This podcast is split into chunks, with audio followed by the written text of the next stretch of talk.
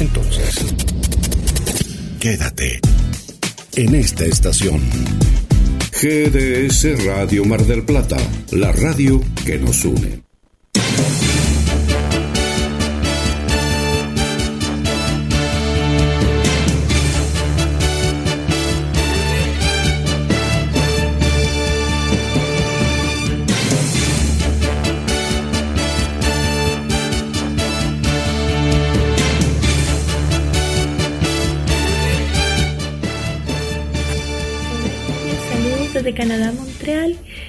Gracias por esta maravillosa sorpresa en el cumpleaños de nuestro guapísimo salsero Jesús Enríquez.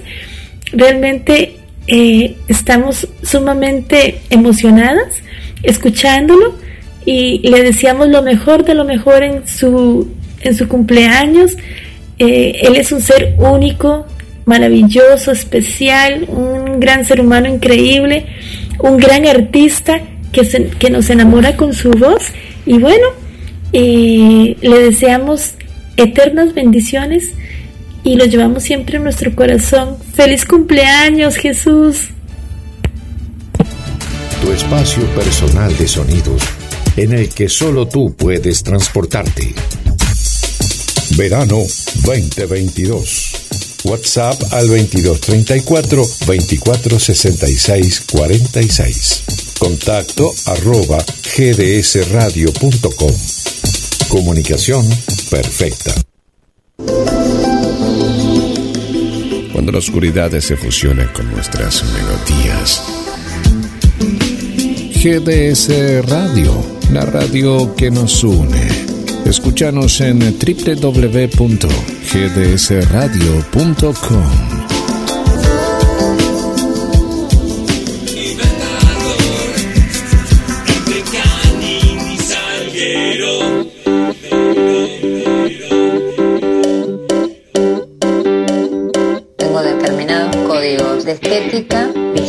y de estética moral.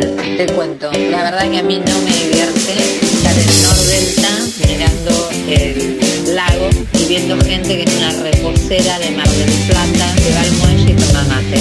Son unos brazas, yo no desprecio a la gente.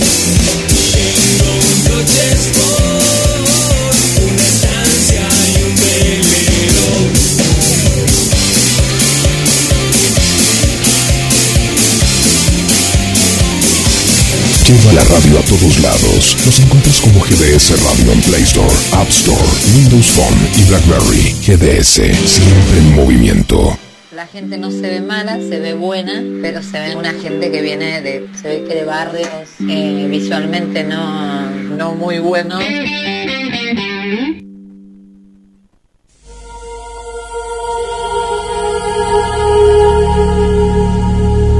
Comienza en GDS, la radio que nos une. Un viaje a la frontera de lo imaginal.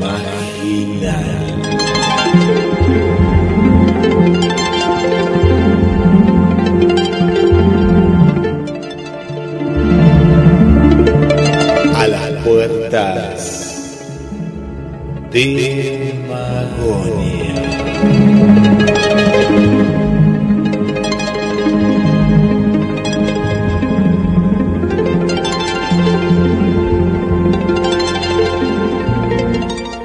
Primera emisión de este nuevo año 2022 y le damos la bienvenida al conductor del programa, Carlos Matos. Buenas tardes, Guillermo. Buenas noches. Muy feliz año nuevo. Feliz año nuevo también para ti, Carlos, y bueno, para toda esta hermosa audiencia que nos acompaña martes a martes. ¿Cómo, cómo la pasaron? Bien. ¿Cómo pasaron estos festejos? Bien, bien, bien, bien. Bien, tranquilos, en familia. Tranquilos en el sentido de que hubo eh, cero pirotecnia, eh, poca bebida alcohólica. En mi caso nada, en mi caso nada porque claro, me, me tuve que movilizar hacia otra, otra casa. Y entonces, pero ¿cómo no? ¿No vas a tomar esto? No, no, le digo, mira, brindemos, lo importante es el brindis, no importa con lo que está, ¿no? Y, y más como tenía que manejar, eh, así que fue, fue muy tranquilo eh, y bueno, disfrutando, ¿no? Disfrutando de, de un momento de encuentro. Bien, es que es, es como vos decís, lo importante es el tanto la, la Nochebuena, la Navidad, como el Año Nuevo, que es ese cambio, ese cambio de ciclo del que hablamos, que va más allá de- de una convención, de un número, eh, porque bueno, hay consenso en eso y no deja de ser un punto, un punto de encuentro. Lo importante, como vos decís, es, es el brindis, más allá de, de lo que se utilice, y además un signo de mucha prudencia. Antes de entrar en tema, que es, eh, seguimos con, con el tema de los símbolos eh, de la Navidad, porque nos quedaron algunos cabos sueltos. Sí. La idea era cerrar el tema, pero eh, bueno, tuvimos muchos mensajes insistiendo en volver a tocar el tema de la estrella, de, de Belén y algunos elementos más que falta, que no, no es que faltaron, sino que, que bueno, a la gente le, le gusta profundizar. Pero antes de entrar en esto, eh, te diría que uno de los comunes denominadores de estas últimas fiestas, Guillermo, Sí. ha sido el, eh, el tener que pasar eh, eh, aislados muchas familias Ah, sí, por sí, contacto estrecho, por precaución. El caso nuestro por precaución, hemos estado, este, gracias a Dios, no, no, no hemos tenido COVID, este, pero, pero bueno, eh, habíamos estado unos días antes eh, con, con un, contacto, digamos, una, una, una, una persona que aparentemente este, había tenido, así que bueno. Eh, y esto se ha repetido en casi todas las eh, las casas de, no diría solamente de Mar del Plata, sino del país. Sabes, que Carlos, que eh, Sí. e- e- este dato que vos das eh, fue, fue común, como bien decís, en toda la Argentina y en, y en Sí. muchos países, ¿no? Nos contaba María Vanessa que en el año nuevo hubo toque de queda. Yo, yo me sorprendí, dije, pero ¿y cuándo lo anunciaron? Lo anunciaron hace horas nada más, me, me contaba. María Vanessa, María Vanessa de Canadá o Vanessa de Chile. No, de, en Canadá, en Canadá. Y, En Canadá. y yo pensaba, si esto en Argentina o en otro país, tal vez, ¿no? Lo, lo harían eh, tan precipitadamente. Y acá hubiera habido algún conflicto y un malestar general. Sí, vos fijate eh, que Canadá, una de las, de las democracias más avanzadas de América Latina, de- perdón, América Latina, estoy diciendo Eh, un disparate. no, no, no, no. De, de- De de América. América. Bueno, si bien hay una parte, hay una parte de Canadá que es este Muy latina, sí, sí. sí. este, que es muy latina. Pero no, no, eh, en, en realidad, este, viste cuando uno eh, dice esas esas construcciones que parece que van juntas.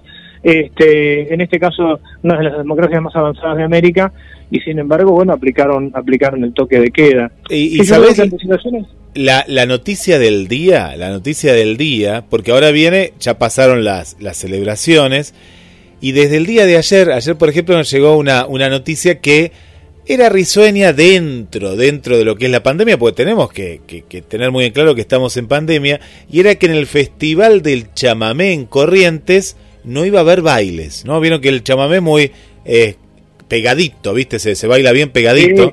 se suspendió, no el festival, sino el baile. Pero la noticia de hoy, que dio vueltas a todo el planeta Tierra, es que se ha suspendido parte del carnaval de Brasil, ¿no? En la calle, en las calles y demás, porque es una fiesta más allá del Zambódromo y, están pensando, ¿no? En suspender la otra parte del carnaval que, bueno, es, es algo que, en todo el mundo no se sigue por, por televisión. Y vos fíjate, Carlos, la magnitud, porque a veces no caemos, ¿no? Y más si estamos en verano, con el turismo, eh, que estamos en pandemia, ¿no? Una pandemia feroz. Sí, totalmente. Y, y además, eh, em, hoy, hoy me acordaba, en realidad lo, recordábamos en parte con vos este, en, en el programa, en, en, otro programa, en La Liebre, eh, lo, lo charlábamos, esta, esta cosa, eh, este autoengañarnos tal vez cuando, ¿te acordás? este, los primeros los primeros meses, las primeras semanas, diría yo, de, del 2020, no de 2020, sino de marzo, una vez que se declaró la pandemia, sí, sí.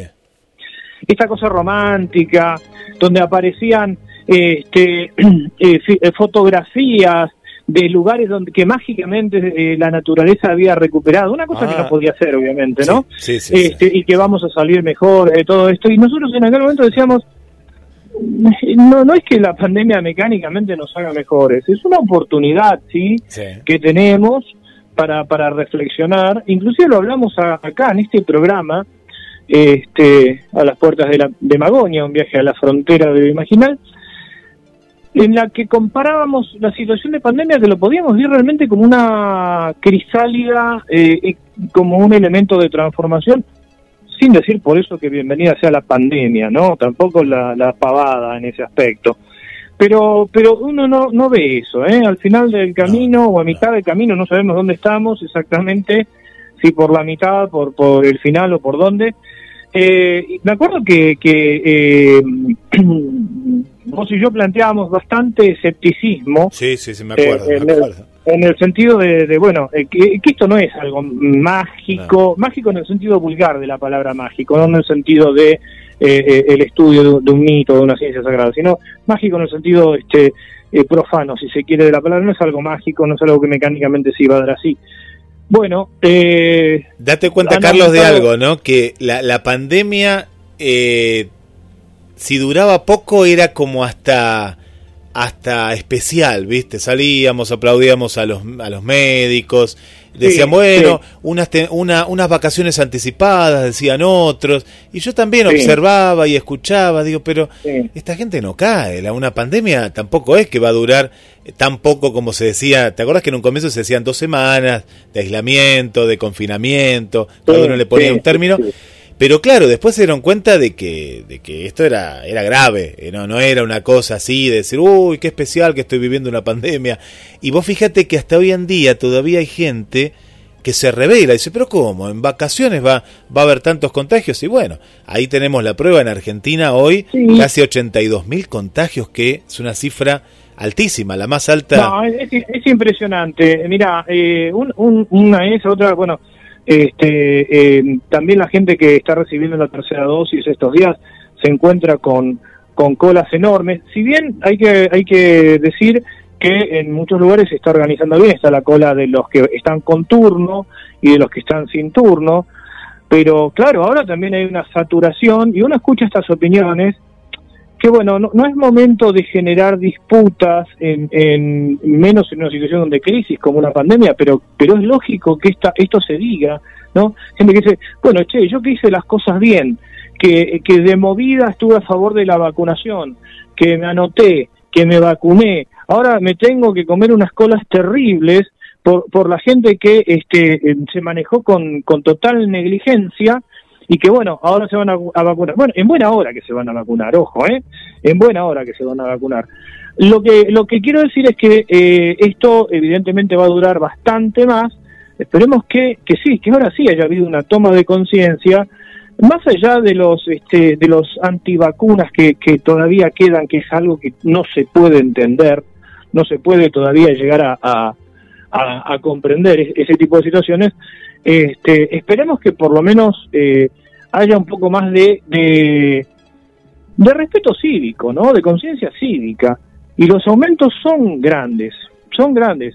Tengo, tenemos que decir que en nuestra familia hemos tenido casos de COVID ahora, este, eh, eh, este último tiempo, eh, gracias a Dios leves, porque eh, eh, en nuestra familia están todos, estamos todos vacunados.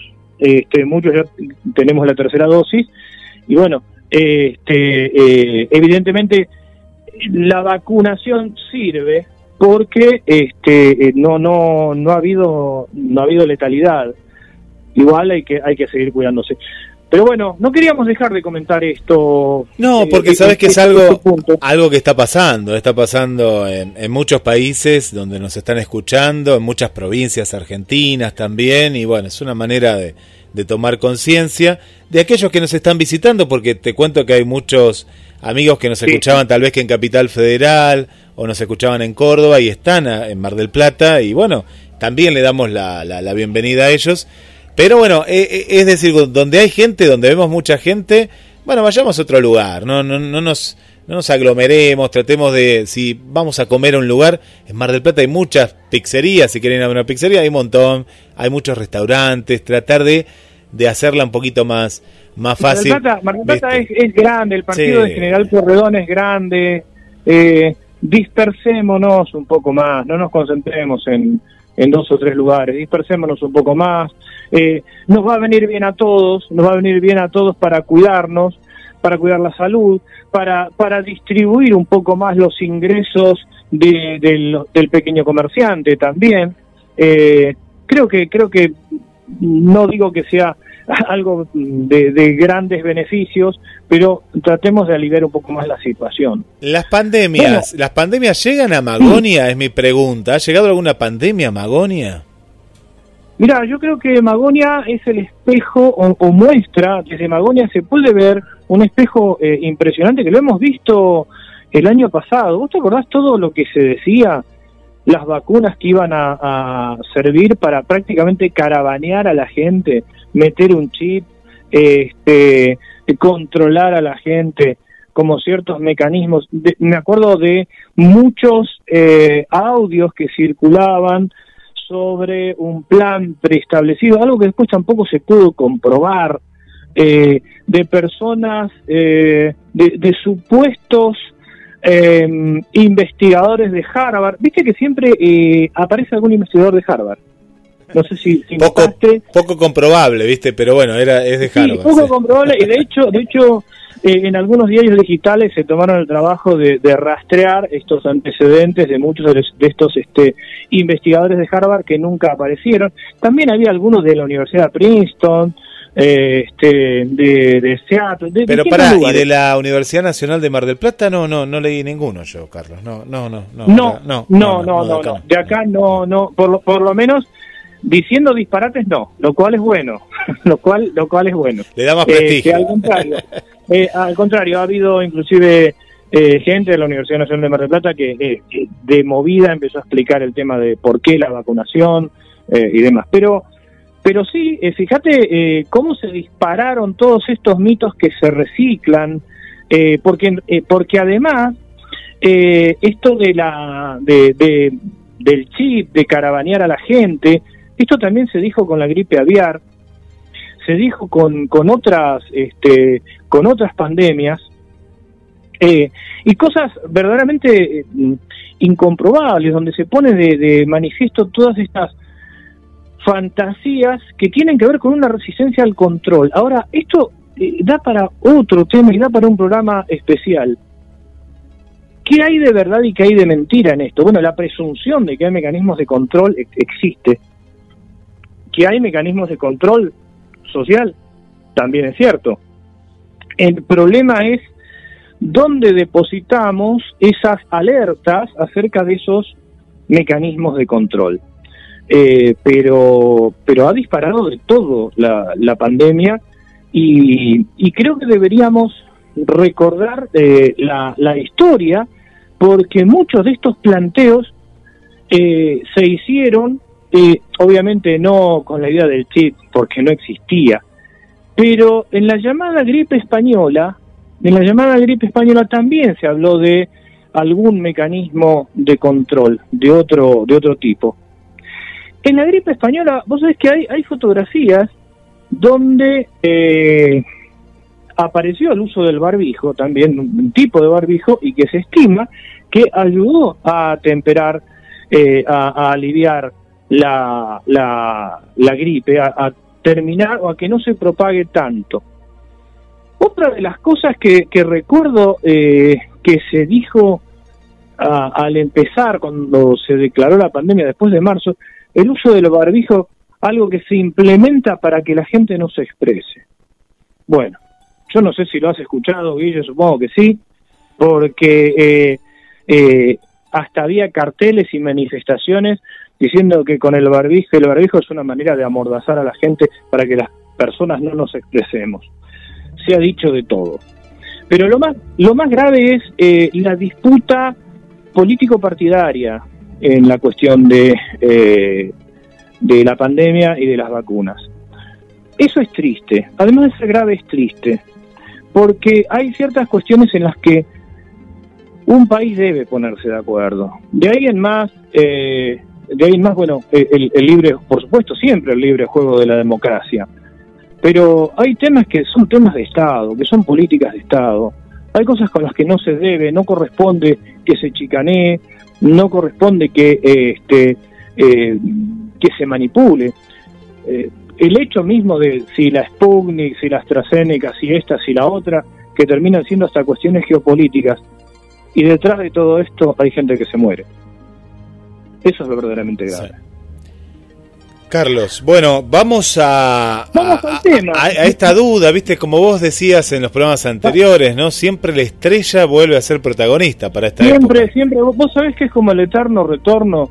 Eh, yo pensé que el tema ya lo habíamos, este, en cierto modo, finiquitado, pero bueno, como dice una conductora por ahí, el público se renueva y a lo mejor algún público que no se haya renovado eh, quiere repasar estas cuestiones. Bien, vamos eh, a vamos a compartir dos eh, dos eh, archivos que forman parte de nuestro programa. El primero es un artículo que escribe el astrólogo y psicólogo Pablo Yanisevsky. Lo compartimos en su momento, lo lee Marina Marina Llaveno de Rosario nos parece interesante eh, traer, importante traer este, este artículo porque eh, se abordan las distintas teorías acerca de la estrella de Belén. ¿Te acordás que en el programa anterior eh, vos mm, decías, bueno, ¿qué pensará, por ejemplo, Sebastián Muso? ¿Vos qué pensás? ¿A qué se debe? Bueno, y recordamos, mm, recordamos a aquellas eh, publicaciones en las que se sigue insistiendo que la estrella de Belén es un ovni. Y ahora me, acabo de, me acordé recién. Eh, ¿Recordás el año pasado cuando escuchamos el audio de ese puertorriqueño que decía que había que reemplazar en los árboles de Navidad la estrella por un plato volador? Sí, me acuerdo, me acuerdo que justo una, una noticia risueña para la época, sí, sí, una locura, una locura. claro, y es más, es más, le había escrito al Papa Francisco, claro, sí, sí, sí. diciendo, sí, no, realmente este, el disparate eh, el, disparate no no tiene no tiene límites, sino no sería un disparate. Era divertido eh, imaginarse la cara del Papa, ¿no? de cualquiera que le llegue una misiva de, de ese estilo, ¿no? Sí, sí, sí, no, pero además eh, lo, lo, interesante es eh, fíjate lo que me, evidentemente me está traicionando el inconsciente. No, no recuerdo, mira que eh, de, estos datos siempre, siempre los tengo a mano y ahora no puedo recordar el nombre de este de este puertorriqueño que lo planteaba como una cruzada prácticamente, que bueno, que había escrito al Papa porque ya era hora que la gente se despierte y que en la punta de los árboles de Navidad hay que poner un ovni, porque era claro, según él, que este, los magos habían sido guiados por un ovni, porque una estrella no se mueve de la forma en la que eh, se relata en el Evangelio de Mateo. Bueno, esta cuestión del movimiento real y aparente la trata eh, Pablo Janisewski en, en este artículo. Y trata además otras hipótesis que va descartando eh, sucesivamente hasta quedarse con eh, con la que, la que él estima, que mencionamos en el programa anterior, y da una fundamentación eh, importante. El, el famoso puertorriqueño, que te digo que esto, ahora encontré una nota de mucho tiempo atrás, eh, así que esto, esto lo viene haciendo hace, me encontré una nota ahora, porque la, la de aquel momento era más contemporánea, porque hablaba del Papa actual, pero acá encontré una nota del 5 de enero del 2008 y se llama Reinaldo Ríos. Se ve que siempre está con esto, él desde a todos los papas le habrá mandado. A todos los papas le mandó este hombre, pobre. Sí, Reinaldo, Reinaldo Ríos, es verdad. Mira, yo se me había, me había borrado el nombre. Eh, que es más, sinceramente, cuando cuando estaba con, estábamos en el tema de, la producción del programa, eh, no, no nos acordamos de Reinaldo. Pero eh, su alegato era tan eh, impresionante eh, parecía que había hecho, como decimos acá en Argentina, que descubrió el agujero del mate eh, y lo descubrió mal, porque encima, bueno, eh, es, es disparatadísimo, que sí, si él sigue con su cruzada, evidentemente, va, sigue, sí, está vivo, ¿no? No, por lo menos hasta el año pasado estaba, pero se ve que su cruzada, su cruzada es de todos los años. Ahora voy a buscar del, de este año a ver si siguió con lo mismo. De todos, Es de todos los años se reaviva. Ahora, eh, lo que causa mucha gracia, porque en algún mensaje recibido, hay que decir que eh, hay mensajes de este estilo, ¿no? Eh, de tipo mesiánico. Bueno, es hora de despertar, es hora de avivarse, porque las evidencias son más que evidentes. La estrella de Belén es, la llamada estrella de Belén es la demostración palmaria que los extraterrestres nos vienen visitando en naves espaciales. Bueno, no es la demostración de nada, en realidad no es la demostración de nada. Eh, en su momento hemos analizado eh, el, texto bíblico, si de lo que aparece ahí en ese texto se desprende que eh, estamos hablando de ovnis. Queda claro que no.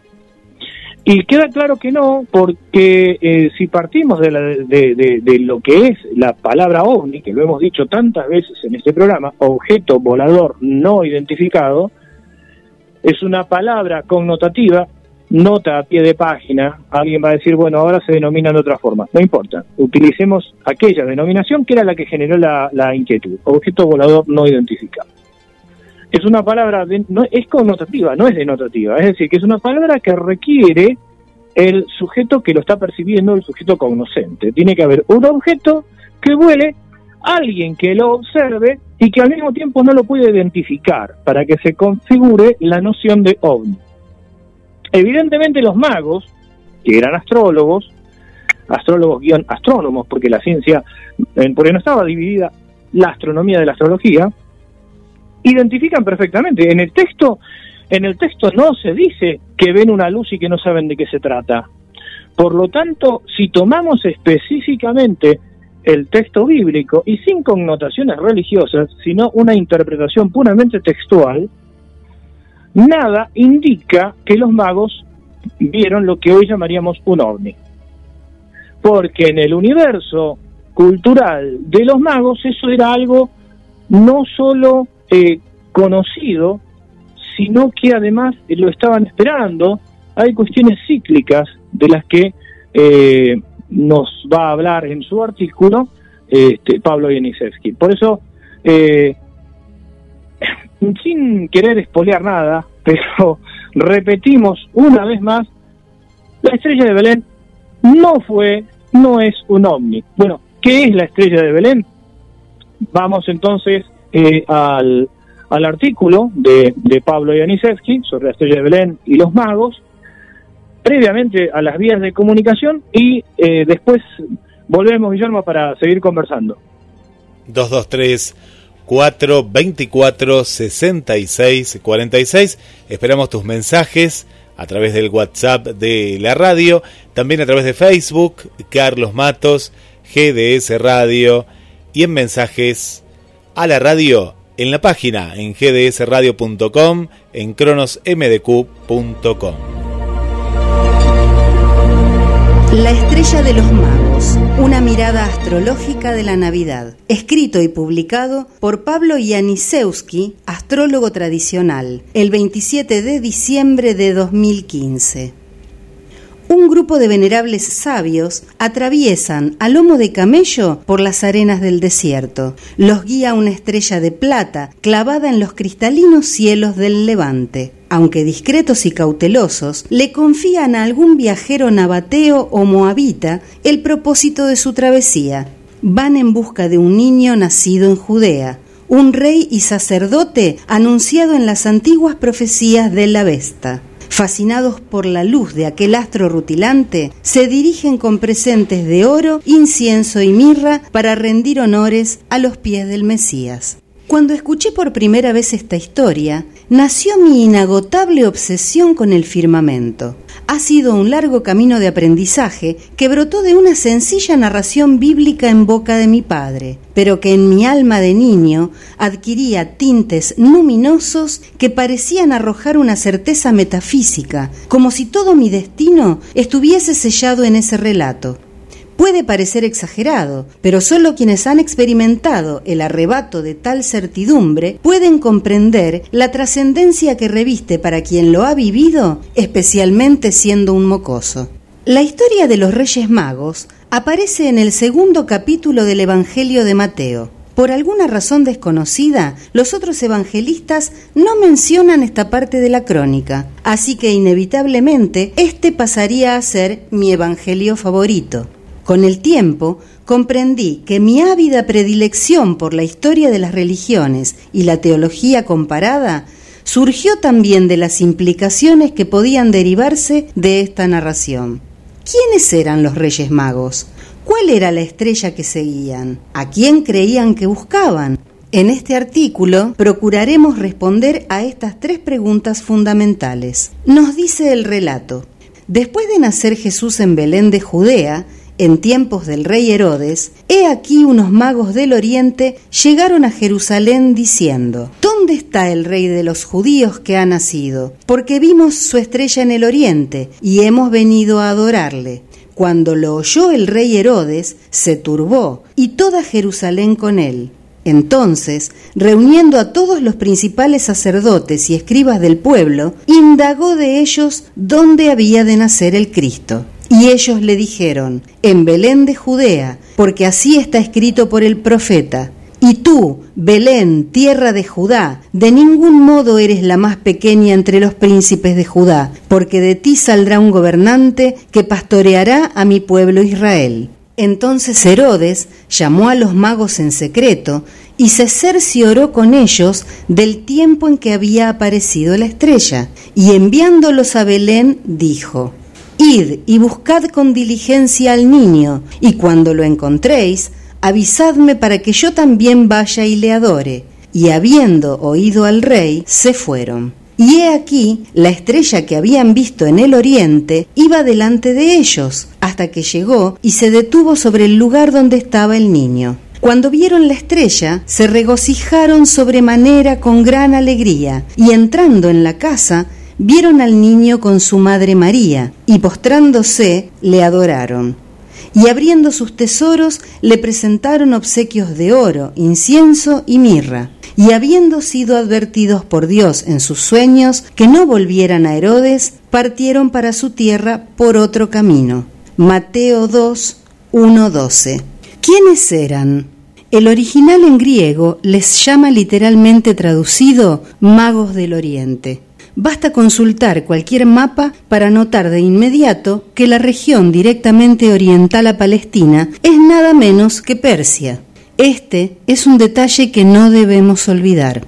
En el contexto histórico de la época, la palabra griega magi se aplicaba con exclusividad a los sacerdotes persas del antiguo culto mazdeísta, la primera gran religión monoteísta establecida por el profeta Zaratustra.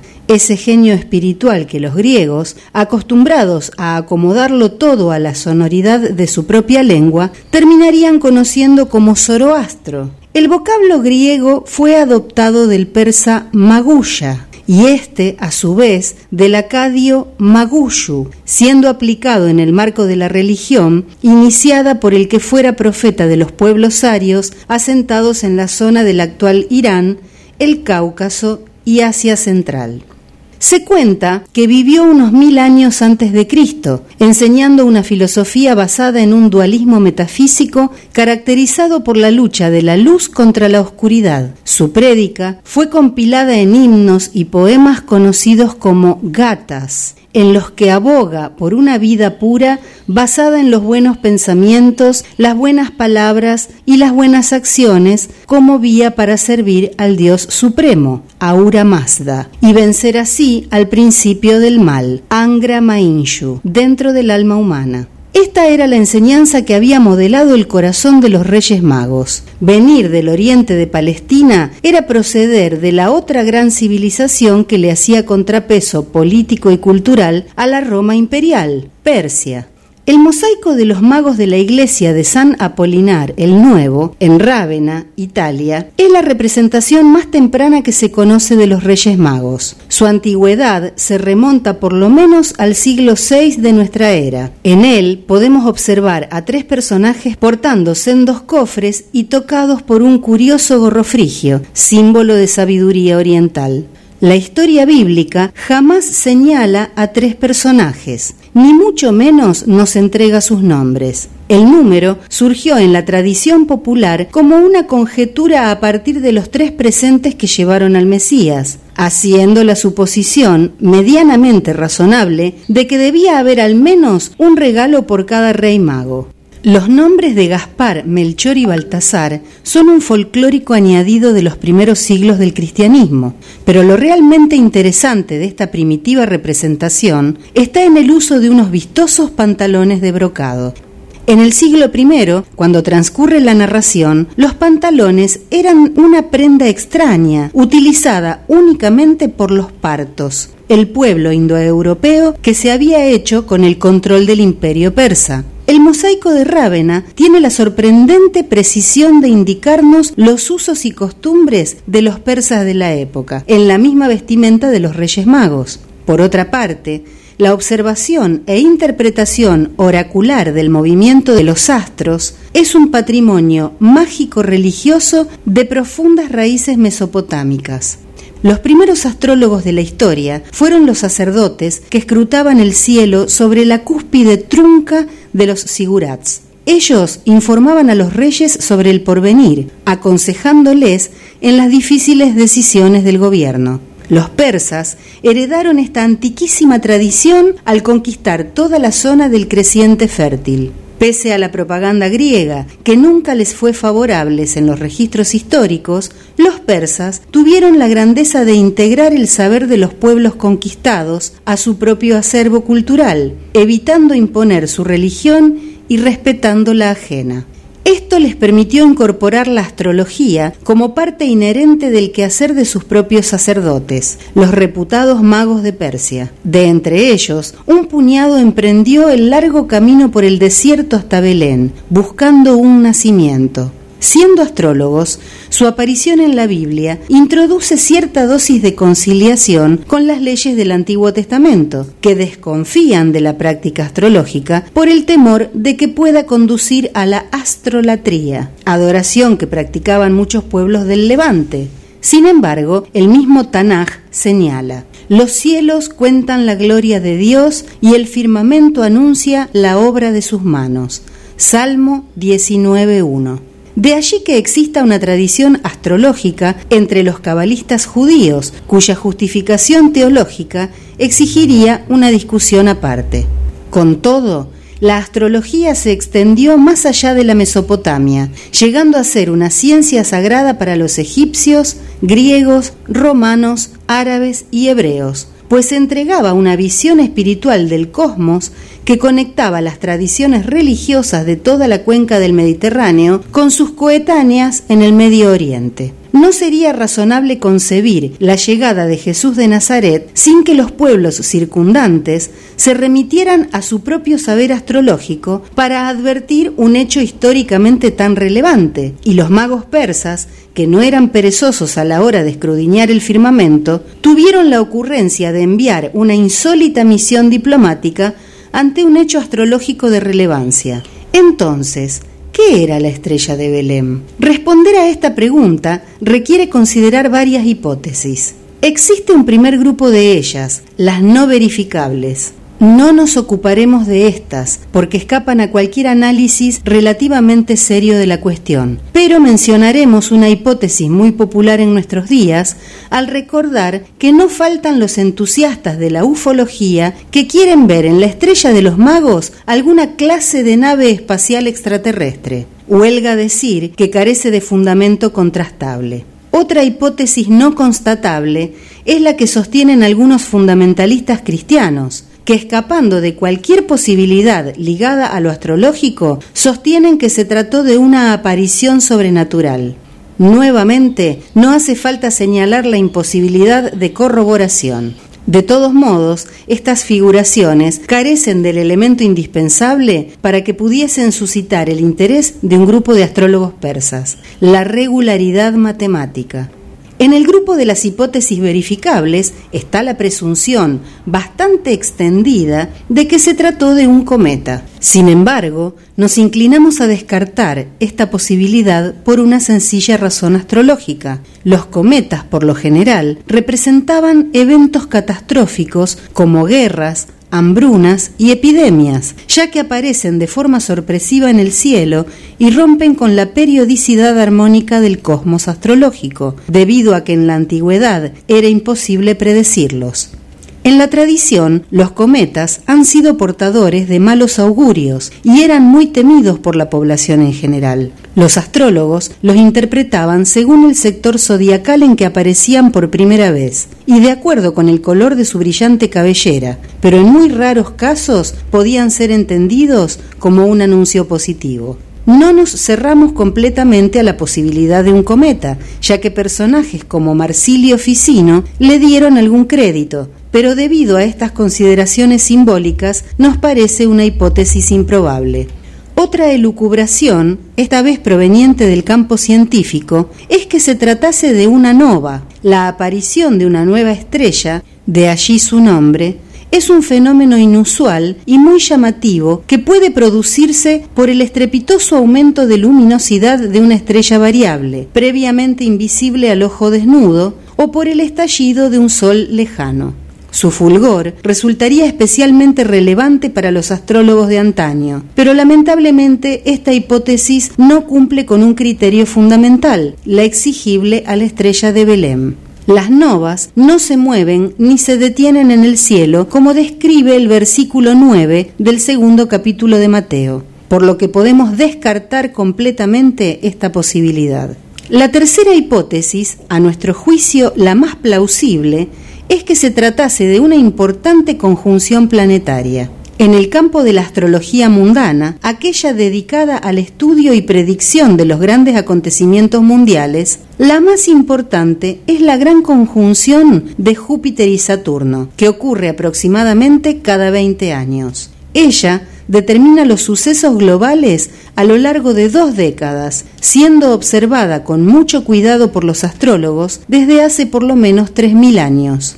Y sucede que en el año 7 a.C., la gran conjunción de Júpiter y Saturno en Pisces fue triple, ya que los movimientos retrógrados de ambos planetas los llevaron a separarse y volver a unir tres veces. Pero lo más destacado es que mientras esto ocurría, todos los planetas clásicos, con excepción de Saturno, más las dos luminarias del Sol y la Luna, se encontraban en sus respectivos domicilios zodiacales.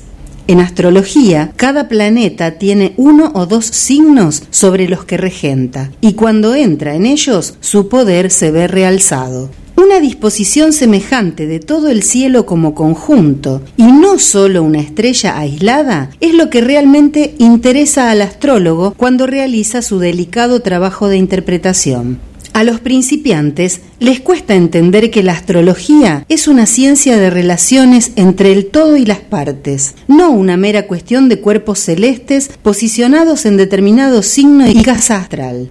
La inmensa mayoría de los que han intentado resolver el misterio de la estrella de Belén han caído en este mismo reduccionismo por carecer de la adecuada formación en el pensamiento tradicional de la astrología. La gran conjunción de Pisces configuró una carta astral sorprendente. Encontrar a los planetas en sus respectivos domicilios zodiacales es un suceso extraordinario que no volverá a repetirse sino dentro de miles y miles de años. Para un astrólogo, esto equivale a encontrar la piedra filosofal. En medio del movimiento perpetuo del tiempo, un orden semejante solo puede ser comparable al del arquetipo desde el que fueron creadas todas las cosas. Semejante configuración astrológica posee una armonía que potencia las fortalezas y dignidades de los astros siendo el momento propicio para el nacimiento de un alma excepcional, pues reúne las dignidades de realeza, sacerdocio y divinidad representadas por los tres presentes que portaban los Reyes Magos. Esta disposición celeste, que de paso podríamos considerar como la carta natal de Jesús de Nazaret, ocurrió un 22 de agosto del año 7 a.C.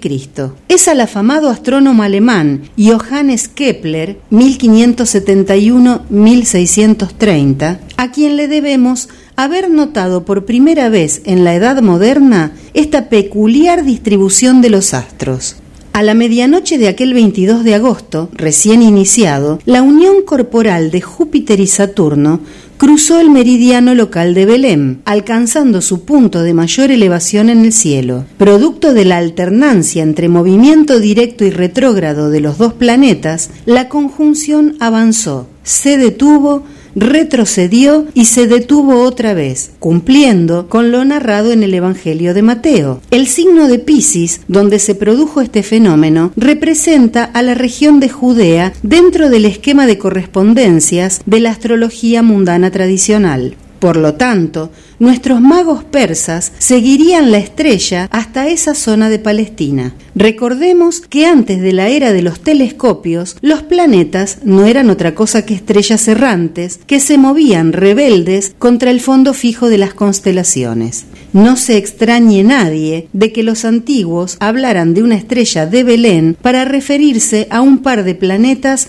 extraordinariamente juntos en el cielo. El tránsito y culminación de Júpiter, astro de la realeza, lo llevó hasta el signo de Aries un 18 de diciembre del año 6 a.C., conduciendo a los magos hasta Belén, al permanecer estacionario antes de volverse directo lenguaje astrológico con el que se expresa lo mismo que en Mateo.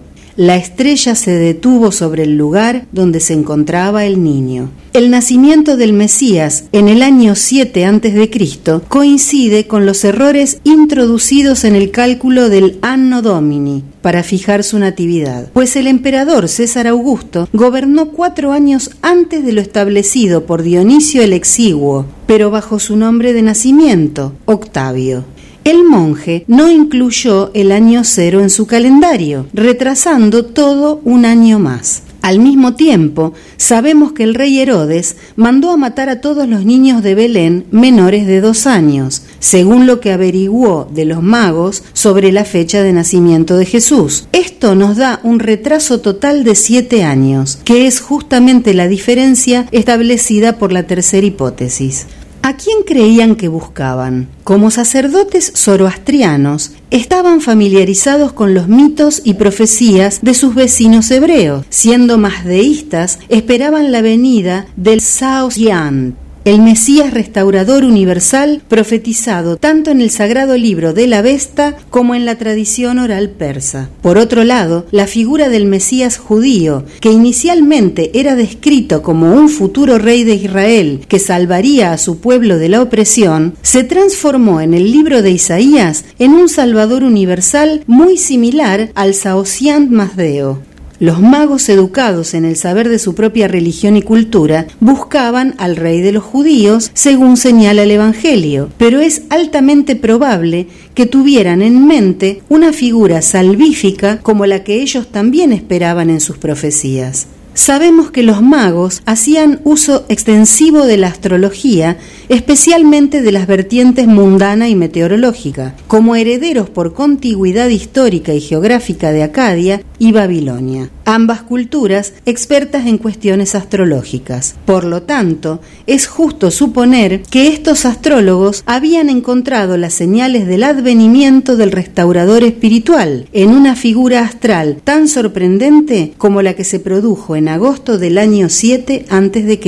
Por cierto, la fecha de Navidad establecida oficialmente por la Iglesia es en realidad la antigua festividad romana del Sol Invictus, que celebraba el aumento de la luz solar tras el solsticio boreal de invierno. Montar la Navidad encima fue una astuta manera de reemplazar el popular festival pagano del Sol con el nacimiento de Cristo, una encarnación de los mitos heroicos solares en clave hebrea. El relato bíblico cuenta que los pastores de Belén acudieron al llamado nocturno de un ángel, dirigiéndose hasta el pesebre.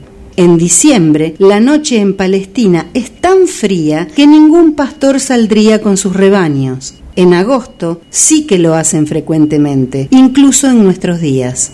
La Iglesia también estableció como fecha de la Epifanía, llegada de los Reyes Magos, el 6 de enero, día que en muchos países cristianos es el de entrega de regalos a los niños. Es también la fecha en que los astrólogos celebramos informalmente nuestro día del oficio. Una mirada más amplia de la historia de la Natividad y de la fecha asignada por la Iglesia nos debe llevar a comprender que el nacimiento de Cristo, lejos de ser una pura imitación de otros mitos solares anteriores, es por sobre todas las cosas la manifestación de una verdad única, de una sabiduría primordial que yace latente en todas las auténticas tradiciones religiosas del mundo. Este punto de vista, portador de la luz integradora que otorga el esoterismo, destaca muy por encima de las intenciones destructivamente críticas de algunos enemigos del paradigma religioso. La Sofía Perennis está allí para ser consultada por todo aquel que se atreva a ir más allá de los prejuicios modernos. Nosotros no dudamos de la historicidad de Cristo, más bien apuntamos a que existen sólidos indicadores astrológicos que avalan el nacimiento de un ser extraordinario en cuya vida se cumplieron las prefiguraciones mitológicas de incontables naciones, no solo las profecías del pueblo hebreo. Como los magos, es preciso seguir las estrellas para llegar a Cristo. Realmente los astrólogos nos encontramos con el rostro de Dios cuando indagamos los astros, pues en ellos vislumbramos la voluntad del Creador manifiesta en el tejido del tiempo. Para mí ha sido un privilegio poder conocer y practicar esta augusta ciencia de la antigüedad. Fueron los reyes magos quienes me tomaron de la mano para llevarme hasta el santo templo cuyas columnas son las cuatro esquinas del mundo pilares que soportan el peso de la bóveda estrellada desde la que Dios nos sonríe con el brillo de la eternidad. Esperamos tus mensajes y pedidos musicales al más 54 223 4 48 46 37. GDS, la radio que nos une.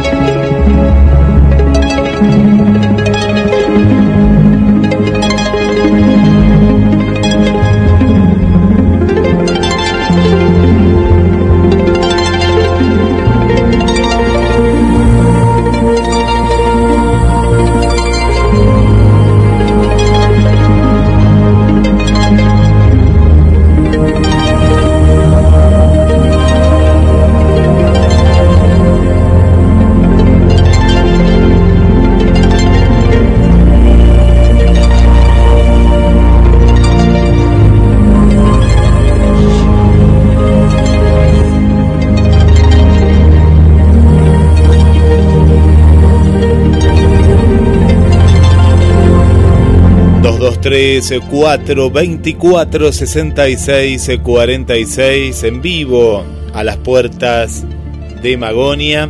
Vamos con algunos de los mensajes que nos van llegando a la redacción de la radio en el primer programa del año 2022. Gracias por, por acompañarnos. Le mandamos un eh, saludo para Sonia. Gracias Sonia eh, por estar. Sonia aquí de Mar del Plata, de La Perla, que siempre, siempre nos acompaña nuestra amiga Sonia. Vanessa ahí que nos pone una figura de, de los Reyes Magos, sé que ya están llegando, los chicos lo están esperando. María Vanessa, hola, saludos a todos desde Canadá, Montreal, ya en sintonía, escuchándolos. Me encantan, ¿eh? Feliz 2022 y bendiciones. Mariana Balser, buenas noches Carlos Matos, en sintonía en la primera emisión del programa de este año, un gusto escucharlos. Bueno, Vanessa también nos pone cariños, Carlos Matos, un abrazo grande, feliz año para ti y para tu familia, cuídense mucho, gracias. Esteban Dingeri dice, muy feliz año a todos los oyentes de A las Puertas de Magonia, saludos Guillermo y Carlos, gracias, gracias por estar ahí en la sintonía, eh, muchas gracias. Para Alberto, un nuevo amigo que nos escucha desde el barrio Los Acantilados, gracias por estar. Juan Manuel, que vino de visita a Mar del Plata, gracias por estar en la sintonía. Para Tito, eh, gracias Tito Soria. Y Mónica, eh, muchas gracias también por estar del otro lado. Y bueno, y hacemos un saludo extendido eh, para todos los, amigos, sabemos eh, que nos escuchan también desde el Reino Unido, Carlos, y bueno, tanta y tanta gente que nos escucha en vivo y posteriormente. Vuelvo contigo, Carlos. Muy bien, Guille. Eh, el, artículo es sumamente eh, preciso, de manera que no, no vamos a hacer ningún, ningún comentario sobre, sobre su contenido. Eh, creo que viene bien para repasar muchos de los conceptos que vinimos desarrollando a lo largo de, del año pasado. Recordar también este, esta lectura cuando abordamos el tema específico de la estrella de Belén, que también lo hablamos con, Sebastián Muso en su momento. Bien, estamos en época de Navidad todavía. ¿Por qué estamos en época de Navidad? Eh, la Navidad en la iglesia armenia se celebra el 6 de enero. Eh, es decir, faltan dos días. La Navidad coincide con la Epifanía, la llegada de los reyes. Eh, de acuerdo a, lo que muestra la, la, iconografía, los teólogos de la Iglesia Apostólica Armenia eh, sostienen que es el 6 de enero. Siempre estamos hablando de fechas fijadas por la tradición. El 7 de enero se celebra la Navidad en la Iglesia Católica Apostólica Ortodoxa. Ahora, ¿por qué el 7 de enero? Porque las fechas litúrgicas se rigen por el calendario juliano, es decir, que el 7 de enero en realidad es el 25 de diciembre. Pero eh, por eso decimos, todavía estamos en tiempo de Navidad y por eso es que continuamos eh, desarrollando esta temática. Bien, ahora, eh, Guillermo, vamos a, ir a un testimonio de uno de los primeros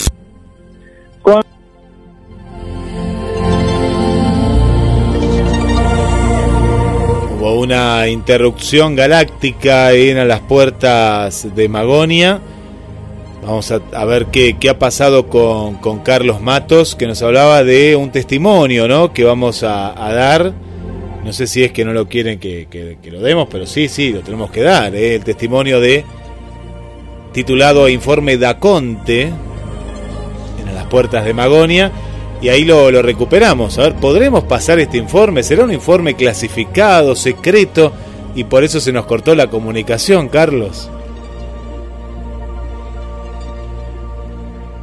A ver si lo tenemos nuevamente ahí a Carlos. Ahí estamos nuevamente en el aire. Te habíamos perdido, Carlos.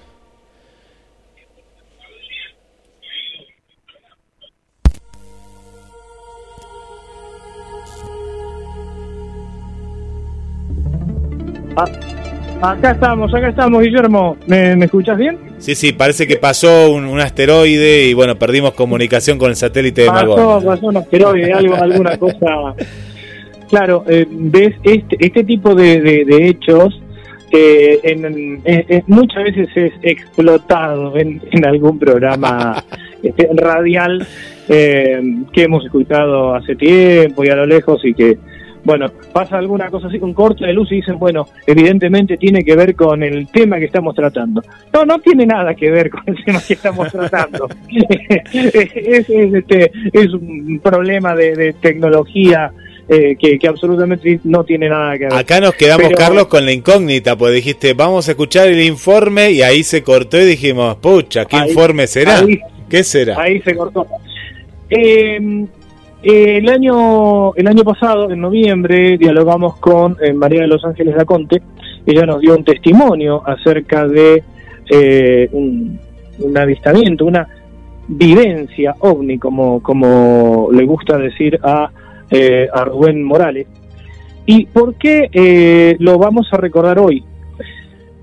Porque tiene serias o muchas implicancias con los elementos propios de la cosmovisión cristiana y de la formación propiamente que se recibe en, eh, en la infancia y también en la adolescencia en nuestro país. Eh, recuerdo en este caso que eh, José Antonio Caravaca, en su teoría de la distorsión, a quien esperamos poder entrevistar este año, dice que el fenómeno, cuando establece contacto con, con el testigo, toma elementos propios de la cultura de ese testigo y en cierto modo los refleja. Para evitar alguna imprecisión, esto lo vamos a charlar con José Antonio en el momento que podamos establecer algún tipo de contacto.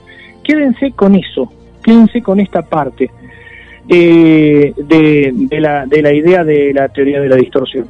Desde el CIFO ellos tienen posturas eh, similares, aunque no exactamente lo que eh, lo que dice este José Antonio, pero ciertamente pueden ser posturas complementarias.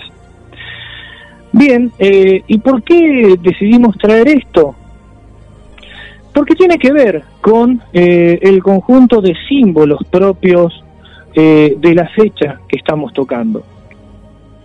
Vamos a, escuchar a, María de los Ángeles y, luego de ello vamos a hacer un breve comentario de cierre. Recuerden lo que mencioné de la teoría de la distorsión. Y bueno, vamos al, testimonio entonces de María de los Ángeles da Conte acerca de su vivencia ovni.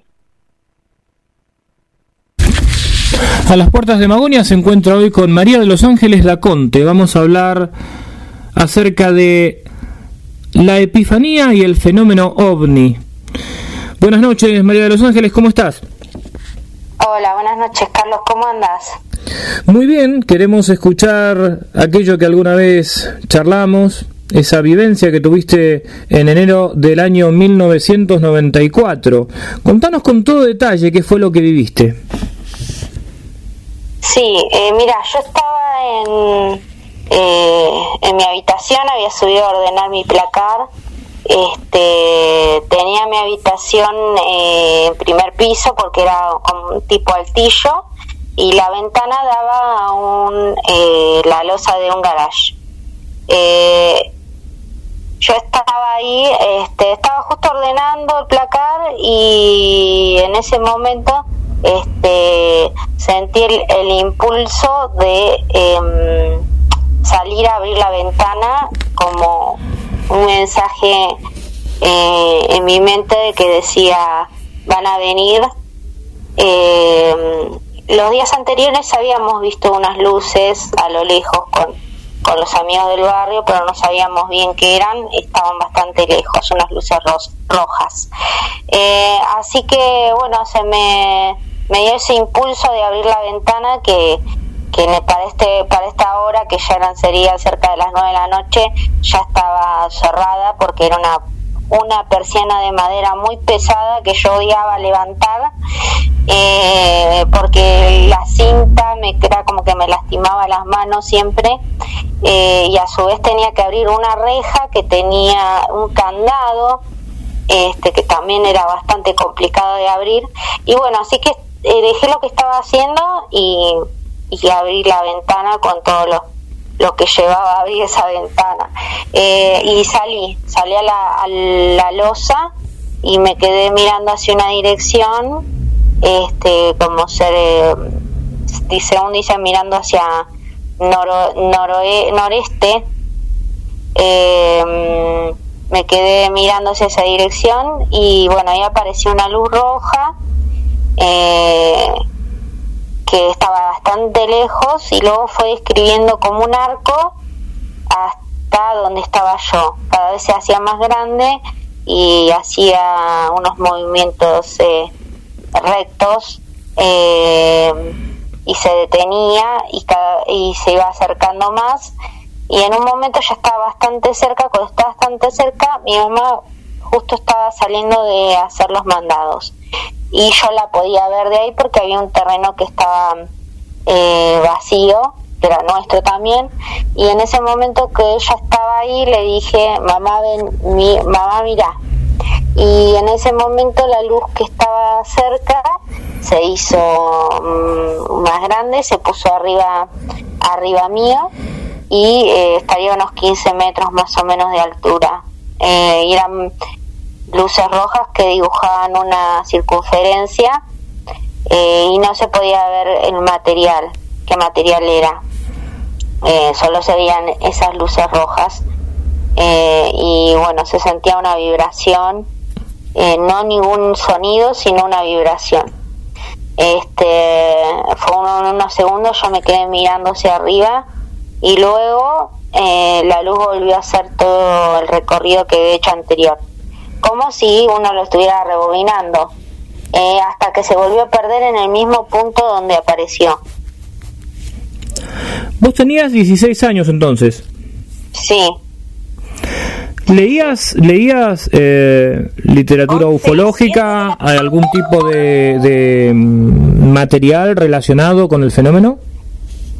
no, no, no, no, no, no, veía nada más lo que había pasado en la tele y eso, pero no, no me había puesto a mirar nada de eso, a leer, no tenía libros ni nada.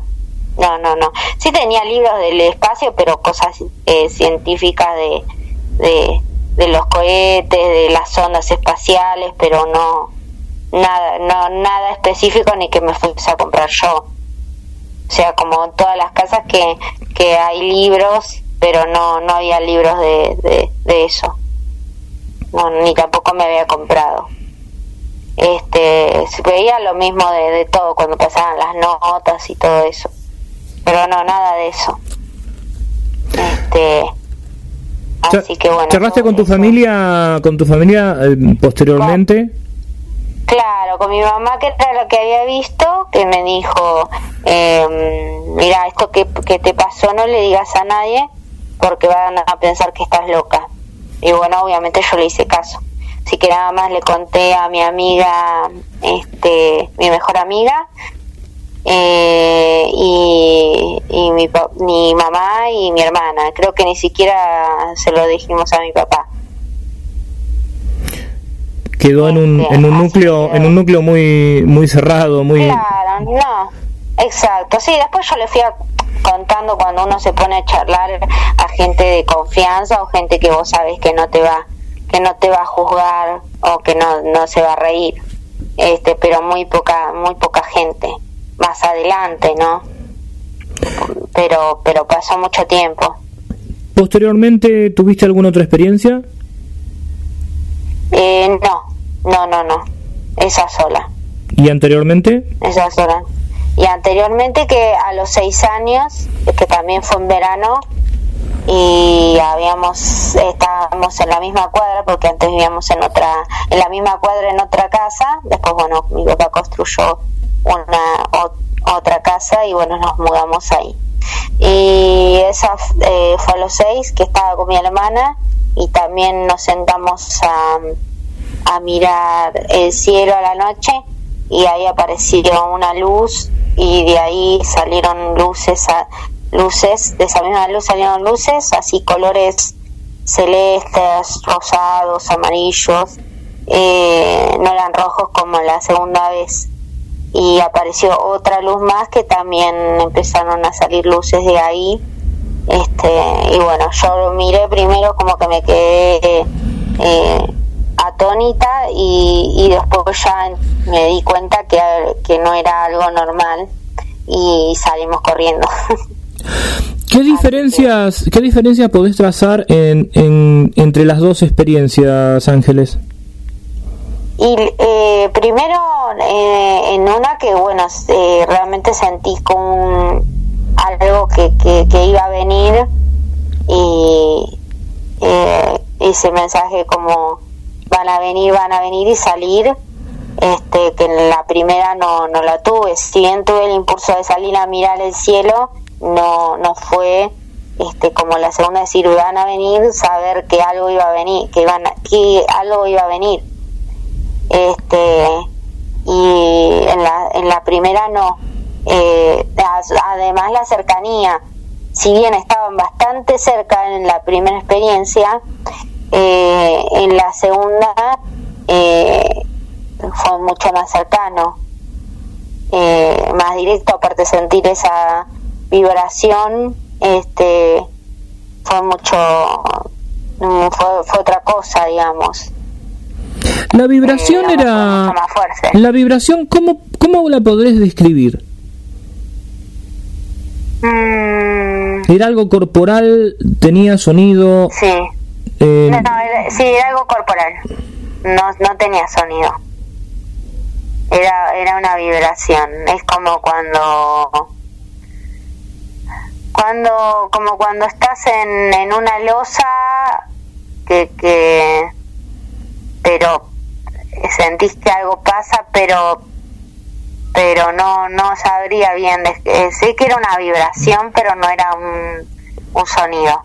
Y la vibración se produjo eh, en el momento en el que eh, la circunferencia de luces estaba sobre tu cabeza o antes sí, sí no en ese momento antes no, en ese momento.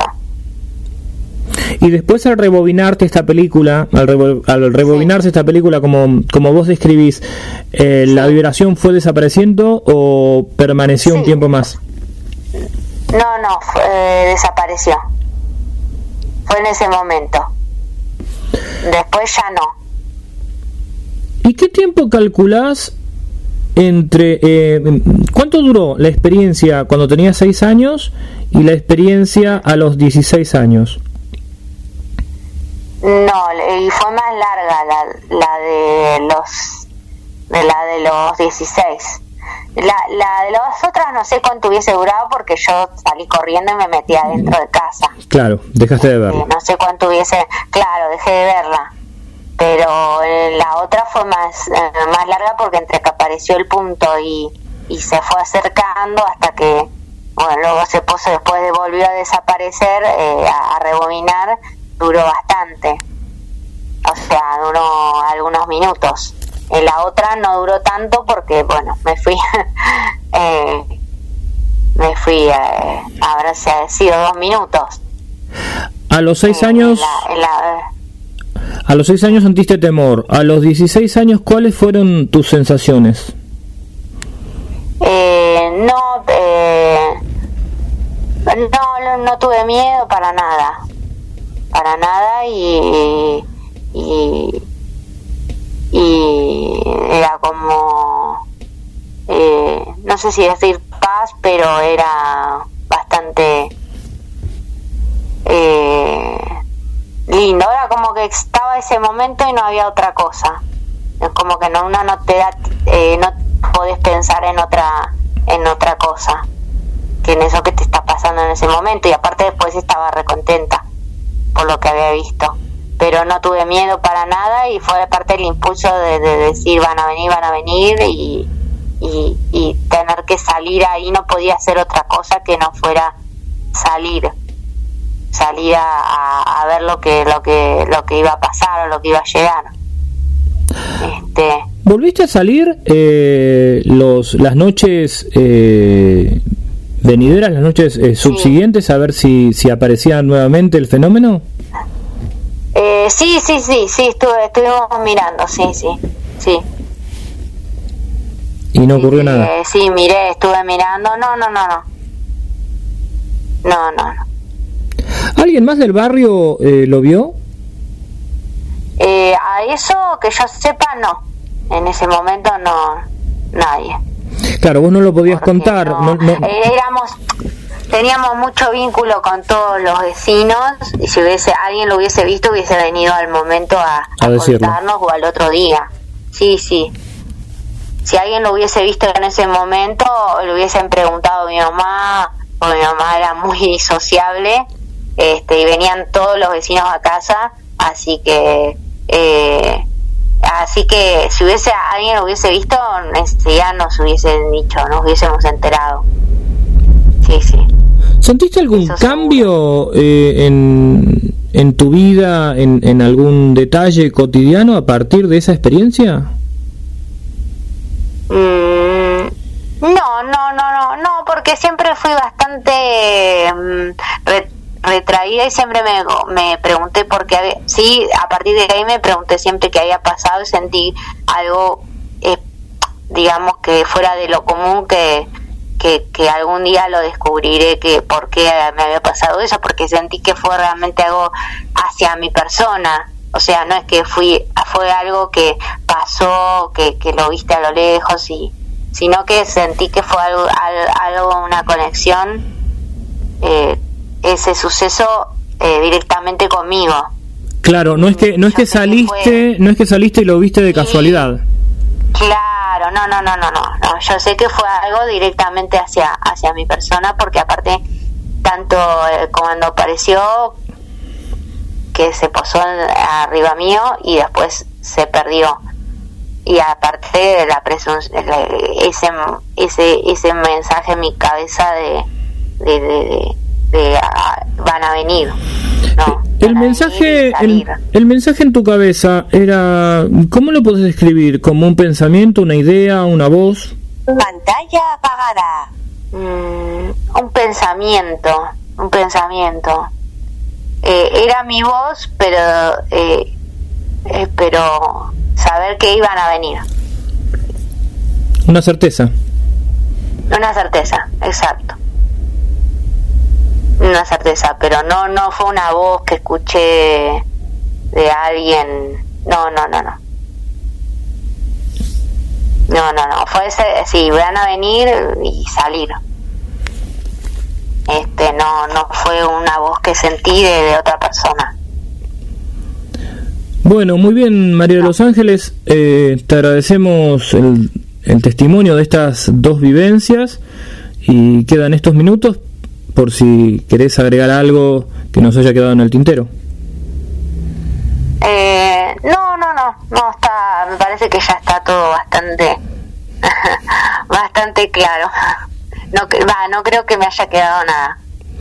Bueno, muchísimas gracias por haber contado con vos en este programa. Bueno, gracias, un beso, Carlos.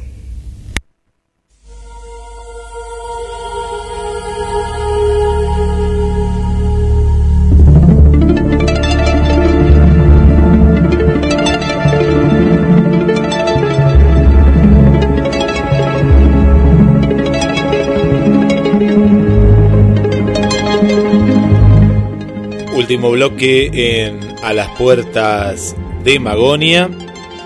¿Y qué conclusiones sacamos, Carlos, de este, de este testimonio? Bien, eh, en homenaje al tiempo vamos a ser eh, muy breves. Eh, ¿Te acordás que eh, recuerdan que eh, antes de escuchar esta de, escuchar esta entrevista les propuse que retuvieran algunos datos, eh, sobre todo aquello que eh, sostiene José Antonio Caravaca. Lo que vamos a, marcar una vez más es que nosotros no ponemos en duda al testigo, siempre respetamos lo que el testigo dice y vive. Ese es un punto. El otro punto es que eh, también ejercemos el, la posibilidad de someter al escrutinio de la razón lo que escuchamos, de poder compararlo y hacer una interpretación. Pero nunca descalificamos al testigo porque es su vivencia personal y es lo que cuenta. habla de una eh, de, un, de un encuentro que parece ser una cuasi epifanía, casi una revelación. José Antonio Gravaca decía en su teoría de la distorsión que el fenómeno, cuando establece contacto, toma elementos de la cultura de esa persona. Entonces, eh, antes de entrar, o mejor dicho, sin entrar, porque no es el propósito entrar si se trata de naves extraterrestres o no, sabes, este, Guille, y saben nuestros oyentes que no sostenemos la postura etista en este programa. Aparecen eh, los siguientes elementos culturales. El nombre de la testigo, testigo guion protagonista, María de los Ángeles. María de los Ángeles. Aparece el nombre de María. Tiene que ver con el capital cultural de eh, una persona nacida en Mar del Plata, adolescente, seguramente que ha tomado la comunión, eso, eso lo, hemos, lo hemos charlado con ella. 16 años, una edad en la que empiezan algunos cuestionamientos de tipo religioso. Y este, por otro lado, eh, nos encontramos con, eh, con eh, elementos propios de la narrativa bíblica. ¿sí? cuando, por ejemplo, el Espíritu Santo eh, aparece, o mejor dicho, el ángel Gabriel le anuncia a María que el Espíritu Santo este, se, le va a aparecer y concebirá un hijo. La tradición indica que esto ocurre cuando María tenía 16 años, concuerda con la edad de eh, María de los Ángeles. Y eh, esta luz roja que aparece después se divide y forma una especie de corona tiene que ver también con, eh, la, con la iconografía propia de la mm, cultura cristiana y de la formación católica. Vamos a dejar, eh, por ahora vamos a dejar acá eh, este, este aspecto para un análisis posterior, pero tiene que ver con esto que decía José Antonio Gravaca y nos parece que con esto cerramos, sí, por hoy, el análisis de los símbolos propios de la Navidad. Muy buen testimonio, Carlos. Vamos a seguir, eh, vamos a seguir eh, durante todo este 2022 en A las Puertas de Magonia. Nos vamos a despedir con los Reyes Magos, en la voz de, Mercedes Sosa.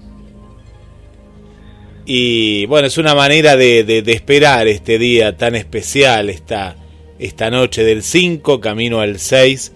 Y bueno, tal vez que te dejen algún regalito, Carlos, si te has portado bien y demás. Los Reyes, a Natalia, capaz que también, vaya a saber, no sé. Sí, sí, sí, sí, sí, sí. Uno, uno, uno siempre intenta portarse bien, este, o portarse humanamente bien. Vamos a ver, vamos a, dejar, sí, mañana a la noche los, los zapatitos. Eh, Guillermo, antes de despedirme, quiero saludar a un montón de personas que me enviaron mensajes el fin de semana este, en, relación a, un tema específico que, eh, que tenía, tiene que ver con eh, este, un reclamo que, que se hizo, que, que, me hicieron a mí personalmente eh, sobre algo relacionado con, con, con la temática del programa. Lo que sí les quiero decir que bueno que está todo totalmente este encausado, este ordenado eh, aprovecho para saludar a todas las personas eh, y, bueno, vamos a continuar en, a las puertas de Magonia recorriendo el mundo de lo imaginal a lo largo de este año. Bueno, Guille, entonces vamos a escuchar a los Reyes Magos. Vamos a dejar pastito y un poquito de agua, eh, que tiene un largo camino por recorrer. Sí, y tres vasos, tres vasos, claro. Uno dice, ¿cómo metían los camellos la cabeza en esos vasos, no? Ellos pueden, ¿eh? Ellos pueden. Y porque son mágicos, son mágicos. A mí me explicaban, son mágicos y por eso meten la cabeza en los vasos y uno no lo ve. Y qué lindo que era cuando te levantabas al día siguiente y se habían comido todo el pasto y tomado toda el agua. Sí, sí, dejan un poquito en el camino, siempre, ¿eh? siempre ahí dejan un poquito. Eh, un poco. Sí, sí, sí, sí, qué lindo. Bueno, la escuchamos en esta hermosa, hermosa versión, Carlos. Será hasta, hasta la semana que viene. Nos encontramos entonces el martes próximo para emprender otro viaje a la frontera de lo imaginal. Un fuerte abrazo, Guillermo, oyentes y amigos de A las Puertas de Magonia.